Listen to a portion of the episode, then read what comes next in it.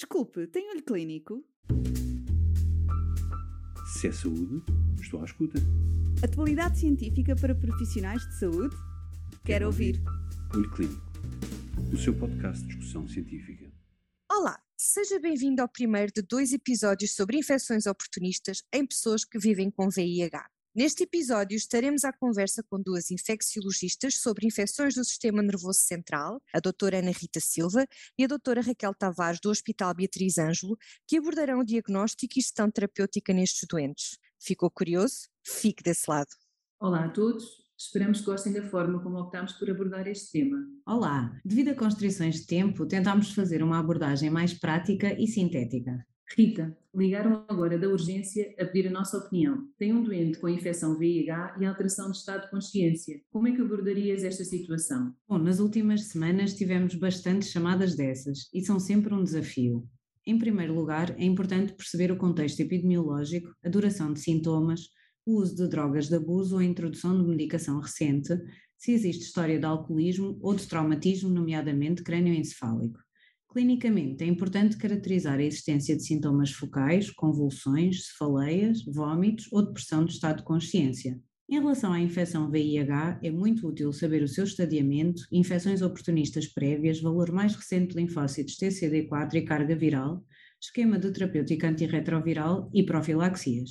Salientar que as infecções oportunistas ocorrem habitualmente com valores de linfócitos TCD4 abaixo dos 200, mas nem sempre e não esquecer que nesta população podem ocorrer múltiplas infecções em simultâneo. É verdade. Nestes doentes devemos sempre escolher todas as hipóteses diagnósticas. E relativamente às profilaxias, por que são importantes? Bom, o cotrimoxazol, usado como profilaxia da pneumocistose ou da toxoplasmose, de acordo com as guidelines da EACS, parece também ter um efeito protetor contra a nocárdia e a listéria. O aciclovir, que previne a infecção por vírus herpes e varicela, também parece ter um efeito contra o Epstein-Barr. E o ganciclovir, que usamos contra o CMV, também pode proteger contra outros herpes vírus. Mas neste caso em específico, hipóteses de diagnóstico colocavas? Ui, em termos muito gerais, uh, os quadros de meningite podem ser causados por uma seroconversão de VIH, pelo criptococcus, tuberculose ou sífilis a encefalite pela infecção VIH em si, habitualmente não tratada ou com cargas virais muito altas, por vírus varicela, herpes e sífilis. No caso da neuropatia periférica, esta está habitualmente associada à infecção VIH ou toxicidade medicamentosa, sobretudo com os fármacos mais antigos. A paraparesia espástica, por uma seroconversão do VIH, uma mielopatia de VIH ou pelos vírus herpes, varicela zoster ou HTLV e também por vezes pela sífilis. No caso de alterações cognitivas, estas podem estar relacionadas com a doença neurocognitiva associada ao VIH, também conhecido como HAND, com a sífilis, com a leucoencefalopatia multifocal progressiva, ou LEMP, ou com o vírus CMV. As lesões ocupantes de espaço, que vemos muitas vezes, são habitualmente causadas pelo Toxoplasma gondii, pela LEMP, associada ao vírus JC, pelo linfoma primário do sistema nervoso central, associado habitualmente ao vírus Epstein-Barr, por tuberculomas ou criptococomas e, mais raramente, mas não esquecer, pernocárdia ou asperges.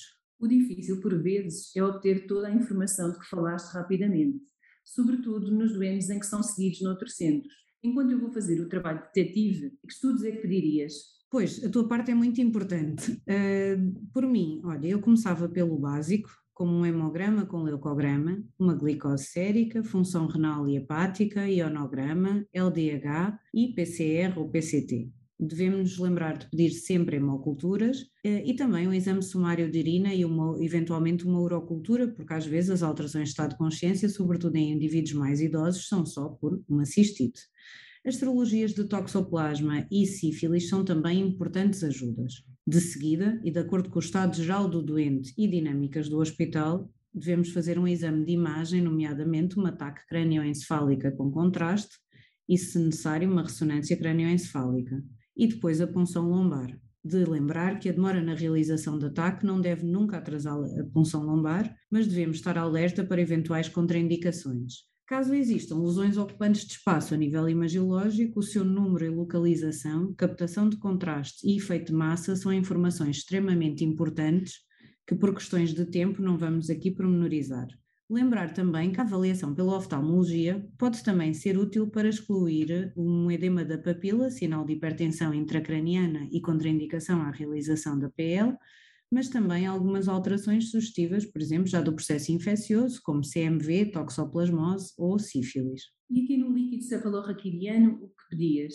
Bom, além do exame citoquímico, ou citológico, aliás, uh, pedíamos também a glicose, as proteínas totais, GRAM, bacteriológico, e depois, conforme as hipóteses diagnósticas colocadas, pedem-se também os antigénios capsulares, como pneumococo e meningococo, o exame direto e cultural de micobactérias, a ADA, DNA de Mycobacterium tuberculosis, tinta da China e antigênio de criptococos uh, e o DNA de herpes vírus. No nosso hospital temos um painel que inclui o herpes 1 e 2, Epstein-Barr, CMV, varicela zoster e herpes 8. Também lembrar o DNA de JC, VDRL e TPHA.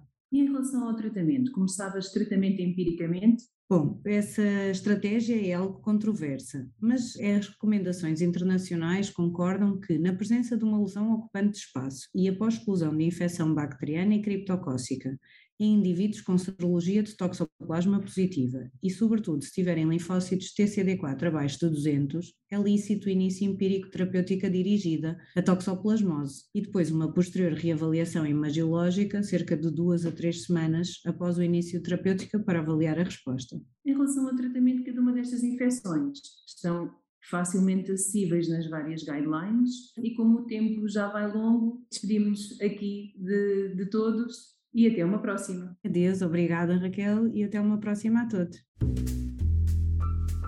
Se é saúde, estou à escuta. Atualidade científica para profissionais de saúde? Quero, Quero ouvir. ouvir. Olho Clínico, o seu podcast de discussão científica.